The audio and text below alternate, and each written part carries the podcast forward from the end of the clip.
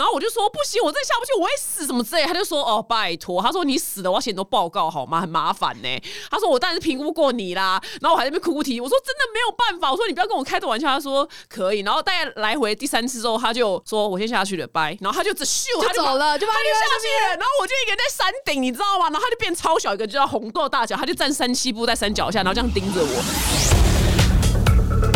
好了，表弟妹，国门已经打开了。那我之前呢去北海道滑雪的时候呢，我真的以为我在台北滑雪，因为我全全世界的人都是讲台湾的中文，总要打都是台湾中文，所以我也不方便就是讲一些别人的坏话，因为想说，哎，旁边都台湾人，就是会被听到。那滑雪这个运动呢，大家乍听之下会觉得好像门槛很高，觉得它很难呢，还是很贵。但其实呢，小资就是也有可能可以踏入滑雪的世界哦。那我们今天呢，请到一位就是滑雪的旅游作家，就是拿他下。来到我们现场，哎，大家好，我是滑雪旅游作家娜塔莎，娜塔莎。娜塔莎，你最近出了一本新书，先给大家简单介绍一下。我的天哪，这本是大全。对对，真是滑雪，我都说它是滑雪葵花宝典，就是日本滑雪度假全攻略。那里面有包含很详细的新手攻略，就是第一次滑雪怎么上手，然后还有我精心收集日本三十三个滑雪场的旅行资料、滑雪场的攻略，非常的详细，非常的齐全。呃，对，这本书我真的是有把它读完了。然后，如果你真的对就是滑雪真的有兴趣，想要入门的话，你真的一定要买这本书，因为。像我当年就是踏入滑雪这个世界的时候，因为我没有看过任何的书，结果呢就被查理就一约，就是约去整个日本最贵的地方。对对对，我刚听到你 第一次去傻眼，第一次就去你 C 口，我就哦了一下。二世谷，因为我没有概念，你知道吗？我不知道，我不知道原来滑雪还有分，就是贫贫贱富贵，你知道？原来有滑雪场也是有等级的，对，然后有规模大小的差别。对，其实也不是怪查理，是因为我们两个都不知道，然后他就随便点了。一个地方，然后我们就不小心去到滑雪世界的，我不知道哎，米其林世界最顶尖的滑雪，就像米其林三星餐厅一样。对，所以如果说你今天是预算有限的玩法，那你这本书都会好好的介绍一下。那我们先跟大家讲一下，如果滑雪今天小白的话，大概就是我们口袋要准备多少钱，给大家分析一下嘛。滑雪的话呢，如果你不看机票，因为机票现在的价钱落差很大嘛，然后我们光看一些滑雪度假村的住宿，如果住五天四夜的行程的话，住四个晚上的话，大概会是两万块台币上下，比较基本的款。那当然还要准备一个费用呢，就是滑雪的缆车票。很多人就是在估预算的时候，可能没有考虑到这个的费用。那滑雪缆车票一天大概就是四到六千日币不等。所以刚刚才跟表姐说，你一下去你 C 口二四谷滑。雪场，它的雪场比较大，缆车票就稍微贵了一点啦。对，因为初学者不要去二世谷，应该是说初学者呢要省钱的方式，你就是挑小规模的滑雪场，因为呢你一开始滑大概也只能滑，我跟你讲就滑了两道而已，就是可可能搞不好就那一道，那一道就是很够练了。对对对，那所以说你交一样的缆车票的钱，那其实其他你用不到就比较可惜嘛。所以一开始就去小规模的滑雪场，这就是小资朋友可以省钱的方式。对，所以如果你今天是第一次出踏入滑雪的话，你就先锁定日本比较小的滑雪场。对我都跟大家说，就是第一次滑雪啊，你不一定要去大家都推荐那种很大很热门的滑雪场，你反而找一些交通方便，就是比较省钱的滑雪场哈，先用最少的费用来完成这个体验。那你确定你有喜欢、爱上了以后再聊 Loki 也不迟。那我我跟跟大家分析一下，譬如说，呃，住宿你刚刚说就是两万块台币，大概五天四夜嘛。但是因为落差非常的大，所以他没有办法。很难说啦。对，因为我听你讲，我在二四五一个晚上，希尔顿那间又破又烂。啊，你希尔顿那，你那些大概一个晚上就一万台币跑不掉不止，让希尔顿是 Hilton，你 c i c o Hilton 是又破又贵，大家真的是不要去住，反推大反推。那我去做三次，没有，因为我不知道，所以。你 c 口希尔顿，我先举例，他一间房间最近看是台币一个晚上一万四，然后我在札幌市区一个晚上是一千四台币。我在你 c 口我住一个晚上，我在札幌可以住十个晚上，没错，所以它的落差会非常的大，所以你一定要锁定就是比较适合你财力的区域。那有没有推荐小资几个区域呢？比如一两个哦，我都推荐可以去东京附近，然后新细线的越后汤泽，越后汤泽，对对对，你从东京坐新干线过去，大概就是。一个小时的车程，那如果你搭配 JR Pass 啊，我就跟大家说，就小资玩法，就是你勤劳一点，你就住东京上野，然后买 JR Pass，每天通车去滑雪，这也是一个方法。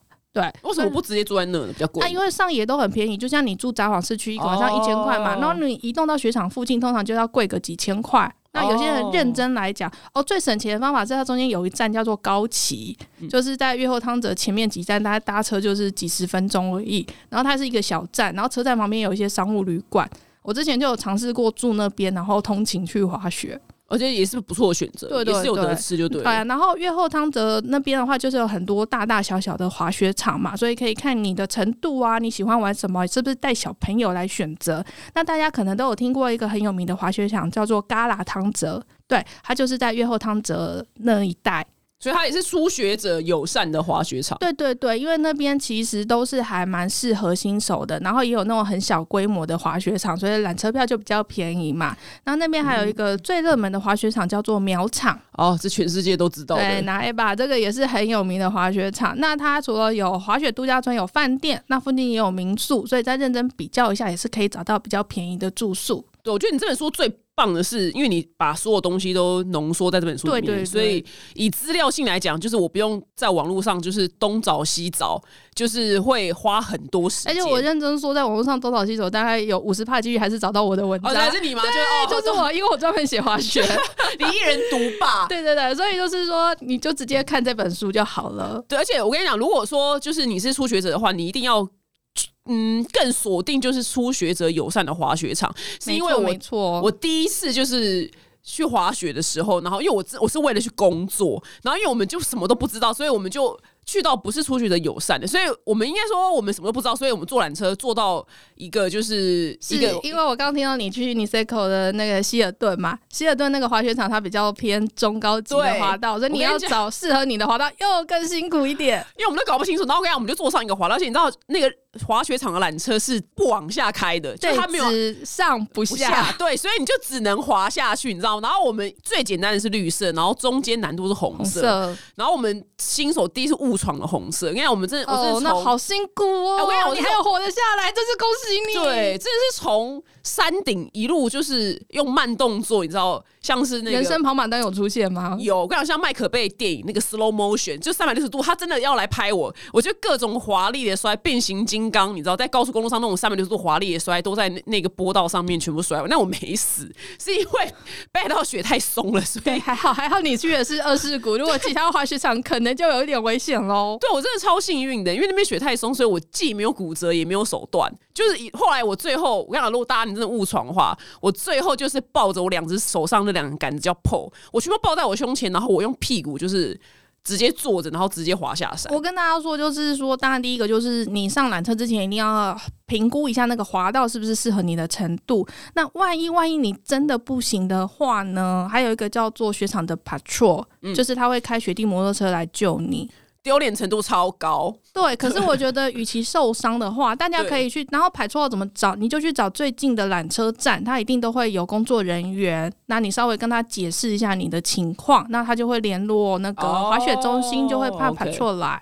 对，但可是我觉得前提就是还是要弄清楚你的程度适合的地方，不要贸然闯。那万一真的不行的时候，还有这个求救方式，就不要跟表姐一样拍麦肯芬电影一样的花式下山。对，而且我是毫发无伤。我真的是感恩上帝，对，感恩上帝，因为很多人在滑雪的时候会受伤。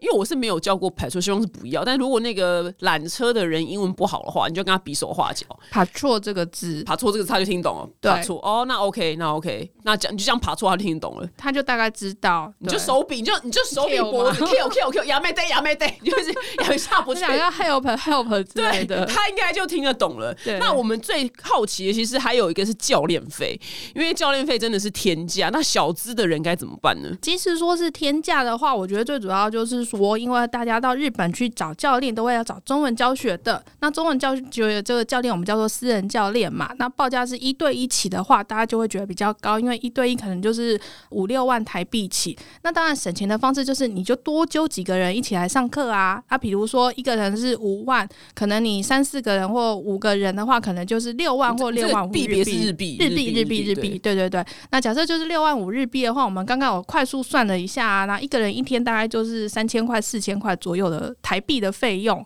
其实没有想象中那么天价。对，如果五个人上课，一个人分下一天。三千多台币，就五个小时三千块。对，四到五个小时三千块台币。你你也划不了太久了，放心，大家不要觉得五小时很短，你也划不了太久。真的真的，我曾经有碰过有人需求一天八小时的课程，我就想说，嗯，那你体力要练好一点哦。教练是可以陪你玩呐，可是通常都是学生先坚持不下去。对啊，八小时他就是谷爱凌，对对对，谷爱凌就是这样练出来的。对，谷爱凌可以八小时，一般人就。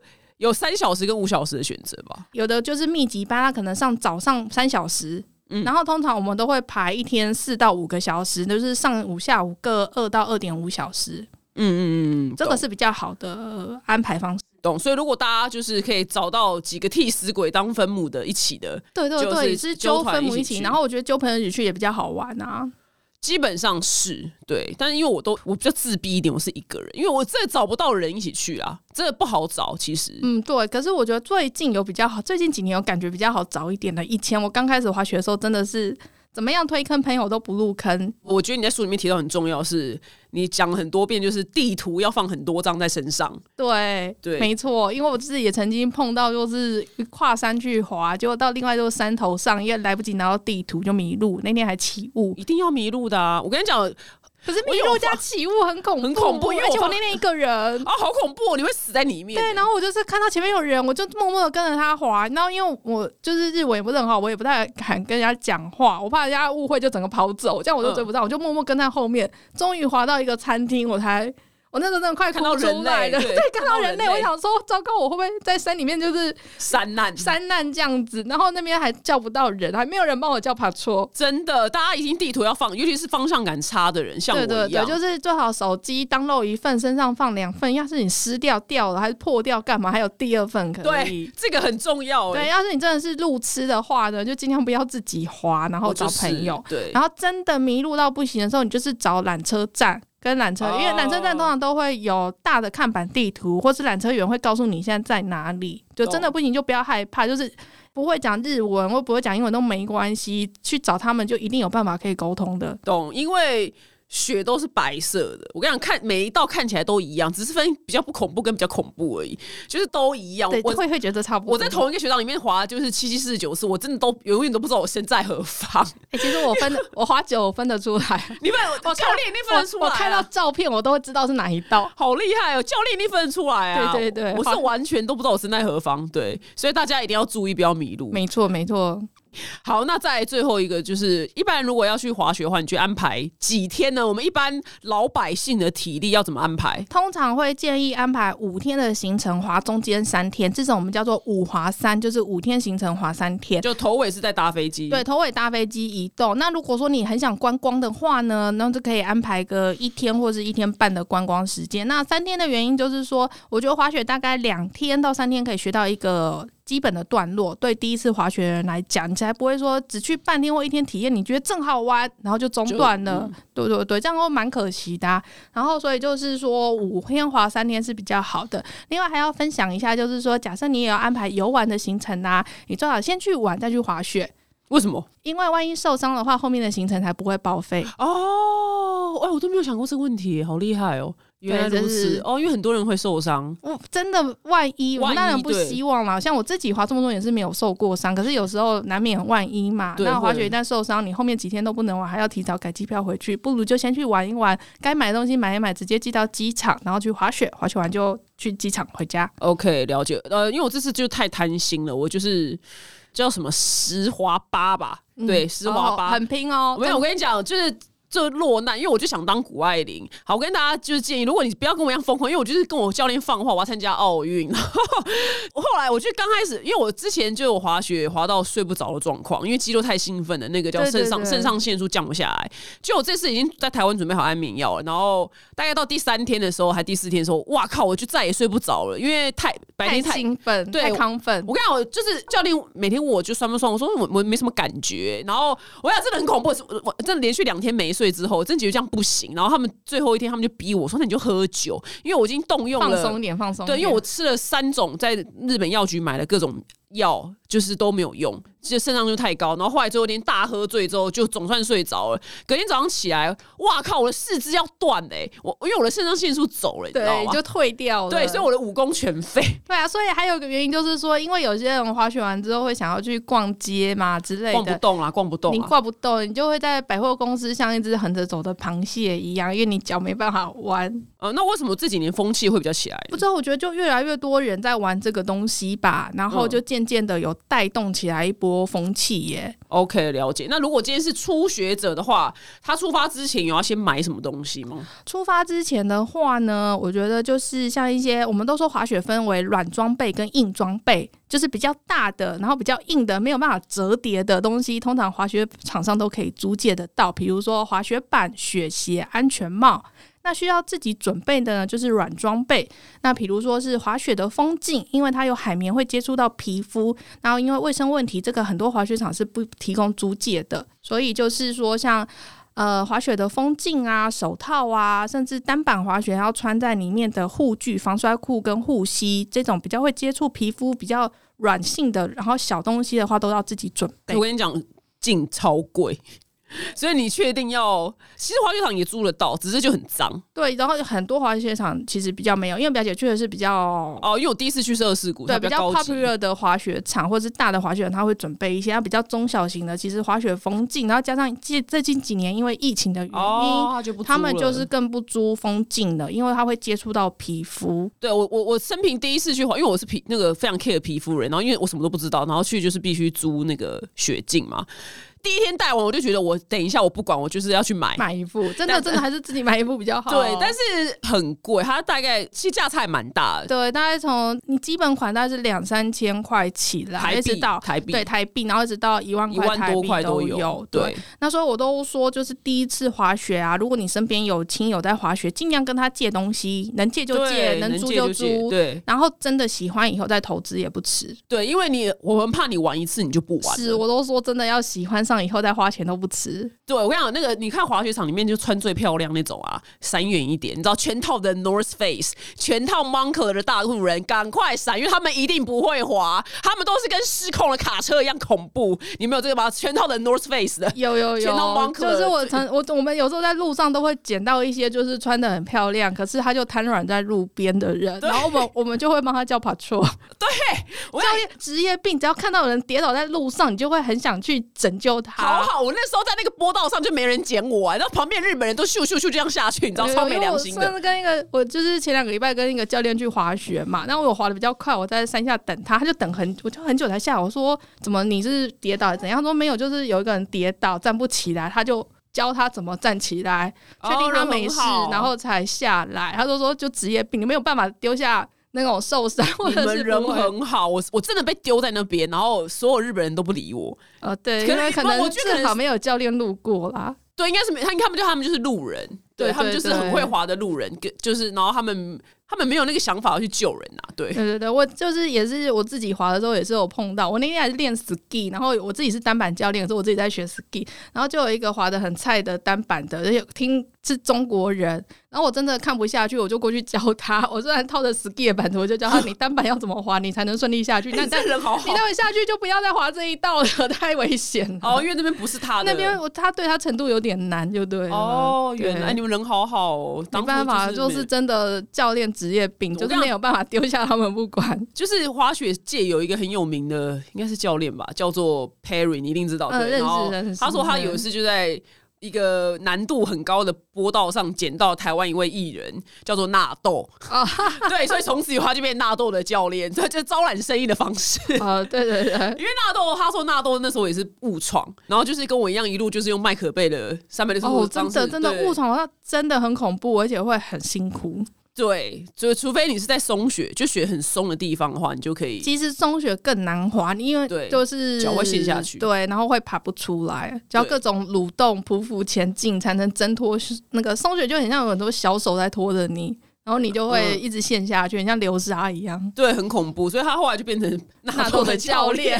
我觉得你蛮胖的啦，你是招揽生意的方式。我下次看能不能捡到一些艺人，我想捡到梁朝伟之类的。对对对，你觉得你就在那种很难的地方。梁朝伟常常去滑，他滑的很好啦。我据说他可能可能捡不到梁朝伟。他在二世谷，我知道。对对对，所有大明星都在二世谷。因为二世谷是最贵的地方，但是建议就是新手千万不要去，因为我觉得太浪费钱了。新手就是看了啊，如果当然你财力许可的话，你有钱的话就没差。对啊，那二世谷还有一个不知道说是优点还是缺点，就是你滑完二世谷的雪，你滑其他滑雪场就回不去了。没错，你就没有办法再去其他的地方，因为你就觉得那边跟二世谷的粉雪感觉就是不一样。对，跟大家介绍一下什么是粉雪好了。粉雪叫做 powder，然后它就是一种比较干爽、比较细致的雪，所以你的滑雪板在上面滑行的时候。摩擦力比较小，就是你不用费太多力气，就咻一下就可以飙出去，就很像那个你开法拉利赛车跟一般的轿车一样的那种差别的感觉。嗯，因为如果一般的雪比较湿的话，对，你会觉得那种挡挡呢，然后会。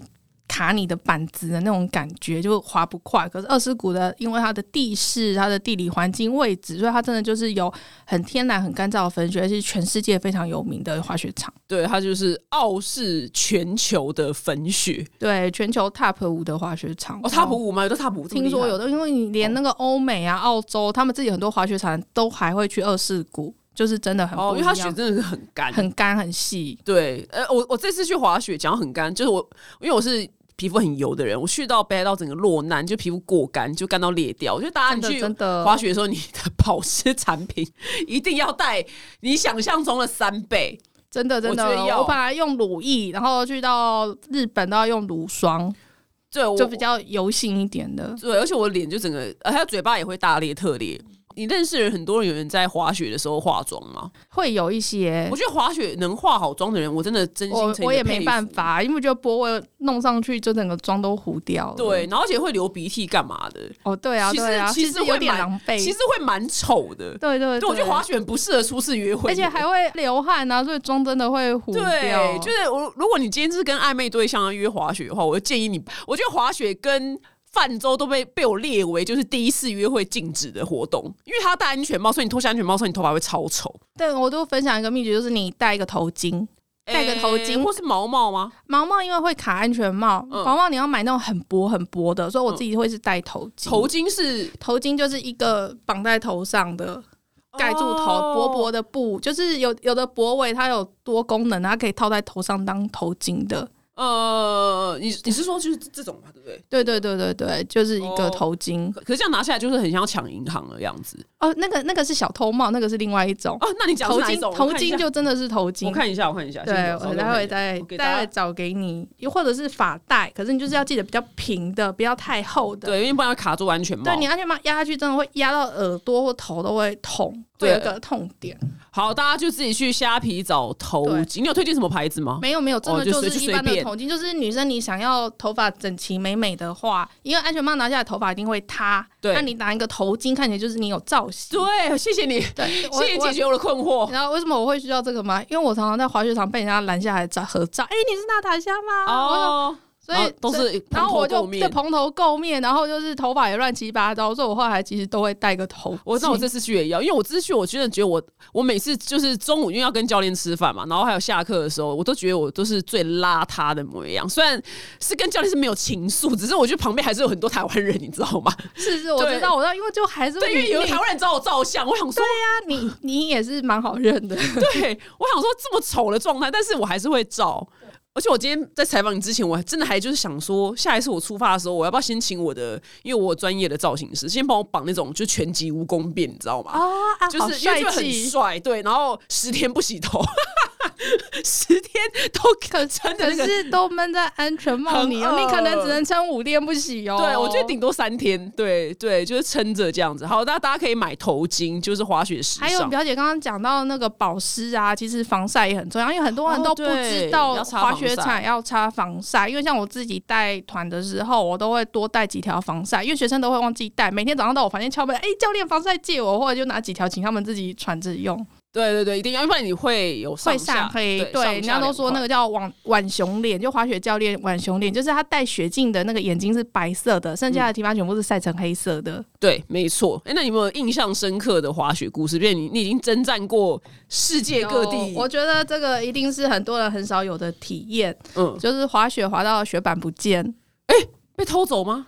就是我那时候是去法国夏慕尼滑雪场，然后在山上，然后我们就是你知道进去餐厅吃饭，就会把板子放在外面嘛。那它正好没有那个放板子的架子，所以我就是放在地上就倒放而已。我是单板出来之后，板子我跟另外一个朋友两个的单板就不见了。第三个朋友是滑 ski，他的板子还在原地找不到。然后我们真的就是在山上的一个小餐厅。就完全也下不了山了，下不了山。对，然后我们那边看，然后那个餐厅的老板也跑出来看，就说可能是风太大被吹下山谷了。所以那边你绝不会有人偷，我们我们觉得是。朋友一号觉得有人偷，嗯，然后我是觉得一半是被人家拿走，一半是可能真的被吹下山谷，因为风是有点大，然后我们没有放架子上，只是放在地上的话，因为其实平常大家都是放地上，只是没想到那边的落山风有点强，所以就是一样，那个餐厅老板帮我们打电话叫 patrol，因为我们真的下不去，而且那个阿尔卑斯山是你走可能走到。山脚已经三难，对，可能已经一个礼拜过去了那种高度，对啊，他就帮我叫爬错，就爬错就叫我们下去报案，然后。我还就是有留我的 email，然后我真的每天一个礼拜每天开三次信箱，想说有没有找到我的板子？板子很贵啊，板子很贵啊，对啊。后来就没有办法找到，没有办法找到，就回台湾再买新的滑雪板。对，大家诶，最近好像就是有看到几个人在 po 说他们的板子在日本。对，如果说你自己是比较好的滑雪板的话，建议就是带个雪板锁。嗯，对，像我自己的话，单板的话，我就是会你买那种脚踏车的锁，然后最好是密码锁。因为钥匙有时候你会拿不 见，就有点麻烦。哦，原来这是个很棒的那个。对，然后脚踏车锁就是那种铁丝的，就是穿过去嘛，然后再套上去锁起来，然后密码，那密码你自己记在手机，或是朋友这边帮忙记一下密码，嗯，这样会比较好。然后那个锁就买小一点，因为你要随身带着带着它滑雪，然后。临时拿出来用嘛，所以就是不要买太重的那个锁。懂，原来如此。那大家如果是初入这个世界的话，大家一定最常问我到底要学 snowboard 还是 ski？我真的跟大家说，其实两个差不多，没有说哪个比较好或不好，或是它没有好坏之分。对对对，那只是说有些人会说，哎，那个 snowball 单板是不是比较难？那我只能说，它只是入门相对难一点点，可是那个难也只是说刚开始学的一两天。第一天学 ski 的朋友可能会觉得比较轻松，然后他可能会拍几张很帅的照片。那学单板的那个同学，他可能会觉得有点累。可是第二天、第三天之后，两个都持续的练习，第三天两个人其实都是差不多的水平。嗯，对，所以只有差别在第一天会觉得好像比较辛苦一点，可是其实学起来都差不多。懂，因为那个我另外一个。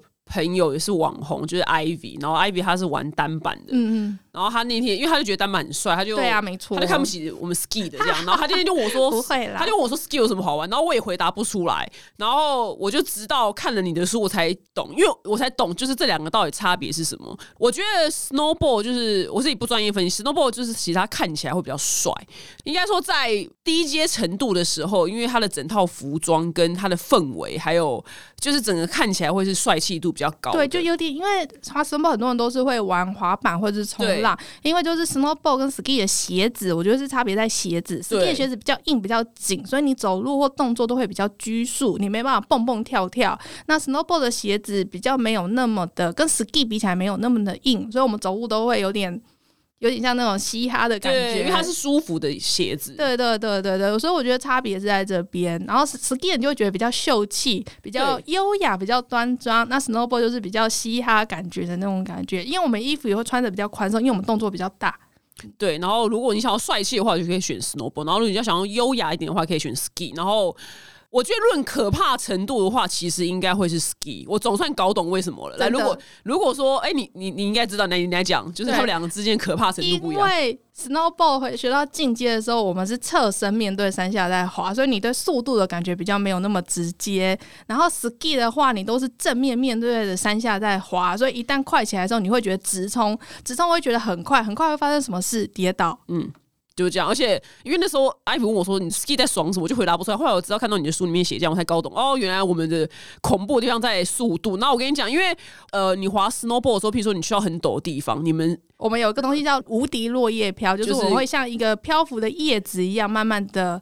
飘落下山，就我们死命不会滑，就死命就是用落叶飘。等于说我们有个偷假波的方式，然后再碰到再怎么陡的坡，我们只要靠那一招都可以打天下，很慢很慢的滑下来都没关系。可是 ski 你到再怎么样陡的地方，你都一定要有一段是打直板转弯下去，打直板转弯。然后我觉得最恐怖就是那一瞬间，当你板打直线，你就会觉得会不会失控，会不会冲出去，我的人生会不会结束？对，就是会。对，因为我最近在练 ski 的，我懂你的心情。对，所以 ski 在心境上其实会比较恐怖。对，其实人家都说，就是说 ski 跟 snowboard 在入门的时候是 snowboard 相对难一点点，可是到了进阶的时候，其实是 ski 比较难。你要升级的话，真的一直必须找教练课，因为他要练的技术就更多。那 snowboard 可能我们练个无敌落叶飘就可以勉强走遍天下。对，因为那个我每次在。觉得我在上面，我要失速了，我失速列车，我要飞出去，然后就一看教练拍了影片，干怎么超慢，你知道，慢到爆炸，你知道吗？所以他的体感，他的体感跟现实呈现落差超大。我在上面都觉得我要死，你知道吗？哇咻！我那影片慢到爆炸，我说教练这影片我真的没有办法放到我的 social media，要加快一点五倍，不是是十倍。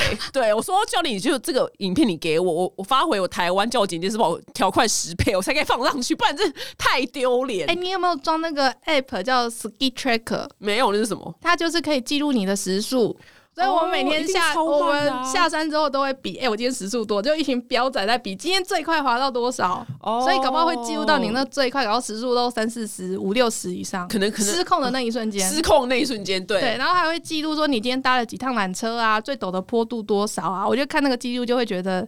很有成就感哦，原来讲讲讲到缆车，对缆车那个，因为在缆车上面的时间都会蛮长的，所以就不得已就必须跟教练聊天。是有没有什么挑到好教练的方法呢？当然是除了教学要好了，当然是相处上也要不要太难相处。因为我跟你讲，我觉得坐缆车时间真的超长。对，有时候我就是宁可一个人坐缆车，因为会跟我会跟我的教练可能聊到没话题，也有可能跟学生聊到没话题。对，如果是我教学的话，我会轮流跟不同的学生坐缆车，因为有时候会跟他讲下缆车要姿势要怎么调，然后会跟他们讲一些动作的分析，这样子。那就是你刚刚说教练怎么挑，其实我觉得，如果是说刚开始滑雪的人在找教练，你可以先问他，就是他的教学经验。有教过几次？因为累积教学经验也是一个蛮重要的里程嘛。还有就是他的证照，因为呃滑雪教练有很多不同的证照嘛。那如果有证照，他至少他经过一定的测验，他会知道怎么样教学。那我觉得最危险就是说，他虽然很会滑，可是他实际上没有可能不会那么教。对，就是会滑不一定会教。因为我想我自己考单板的教练呐，我们其实有一套 SOP，就是会告诉我们说怎么把一个不会滑的人教到会滑啊，这很重要。还有一个每个步骤这样子。对，因为我第一次去学滑雪的时候，我跟大家讲，就是我没有什么方法，我就是花了一些冤枉钱之后，你就会。知道什么叫好教练，然后因为你第一次去，我是去一间大的，所以他每天派给我的教练是随机的。然后你前面三天都是经历就三个不同人，然后这其中一个我印象深刻，我就说我要怎么转弯，然后他就说你眼睛看向右边，你就往右转。我心想我怎么可能呐？然后后来我就直到遇到我的人生第一个启蒙教练，他是一个苏格兰人，他跟我解释我的重心要放在哪里之后才可以转弯，我才忽然就恍然大悟，说看这才是我要听的，啊因为。那个叫我眼睛看过去的人，他知道怎么转，可是他不会告诉我，他不知道怎么去具象化转弯。哦，对，我所以我才说，我觉得教学经验是一个蛮重要的。那我自己在一开始教学的时候，我承认可能我的自己经验不是很足，所以我看到一个学生不会做这些动作的时候，我可以给他的 feedback 有限，可是我就会请教比较资深的教练。资深教练真的脑袋都是资料库，他大概一听学生的问题，他就会列一二三，是不是这三个现象就可以解决了？因为他们累积过太多不会的学生，就很像我这本书，就是累积过太多人问我初学者的问题，我就把它整理成书。那些资深的教练也是一样，他就是会知道说学生不会做这个动作是什么样原因。就像表姐遇到的教练，可能他遇过太多学生是这样的情况，所以他可以马上告诉你，你的问题是因为你重心不知道怎么放。对，就是你可能多轮的几个教练，你就会遇到你自己的命。对对，我觉得可能 tempo 啦，有些人觉得很好的教练，可能教学方式他比较快或者比较直接，你可能比较想要慢慢练的，又会觉得说跟不上。那我觉得就是真的教练就是试试看，可是最基本就是说，呃，有没有教练认证，然后至少有一点教学经验，会是比较 OK 的对象。对，因为我我先跟大家讲，每个风格不一样。像我那个苏格兰人教练，他就是超级无敌 S，就是 S。他他可能让我留在就是初学者道，大概没有多久，他就把我抓去就是红色地方。我觉得他的他把你当谷爱凌，对对，他把我当谷爱凌。对，然后我跟你讲，但是这种风格也不是每个人都接受，跟大家分享一下。我印象中，那下边有一次他把我带去黑线的，那就最难的，就是，但黑线还有分哪，可能就是比较。简单一点的黑线，那也是看一光看就是觉得要直达地狱了。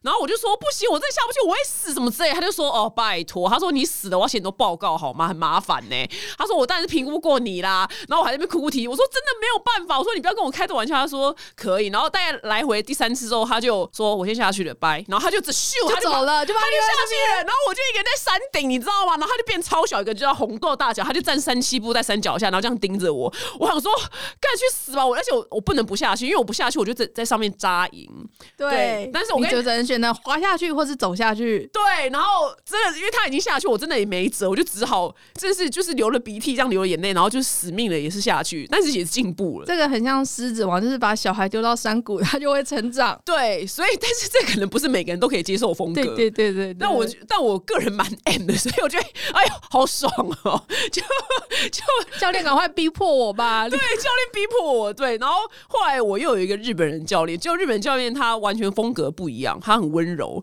我说，你可以就是对我就是严格一点。他说，哈，办不到哎，就是所以每个人风格不一样。对呀，对呀，你去多多尝试，会遇到自己喜欢的风格。那那个滑雪场的有没有什么礼仪是要注意的吗？我觉得最主要就是说，这点特别。像刚刚就是第一个讲的，最重要就是要弄清楚你去的地方是不是适合你的程度，然后上下人车要排队。因为常常会很多人会搞不清楚近况，就直接插进来。那有时候排很久的时候，真的会蛮不爽的，想说：“哎，老娘在那边排这么久了，你插进来是怎样？”然后这叫是滑雪场，还是会有一些插入嘛？所以在那种都会写一个河流，汉字的河流，在那个地方的时候，最好就是停看听一下。因为滑雪就是这样子，不是你撞人，就是别人撞你。对对，所以就是我们尽量不要撞到别人。对啊，尽量不要撞到别人这样子。然后还有一点重要就是说，有时候滑到很累，我们会在雪场坐下来休息。ski 可能会站着啊，snowboard 都会坐下来。那你要确认你坐下来的地方后面的人能不能看到你，因为你要是坐在一个坡的正好断差很高的地方下面，他就下来，后面的人看不到你。然后如果他又在跳玩一些技术方面跳起来。然后就撞到你，就死了。死定对，所以就是休息的时候要靠边边，而且不要坐在后面呃看不到你的地方。哦，OK，哦，这个这个很重要，这我都这我没有想过这个问题。对对对，因为真的是怎么会有人在路中间休息啊？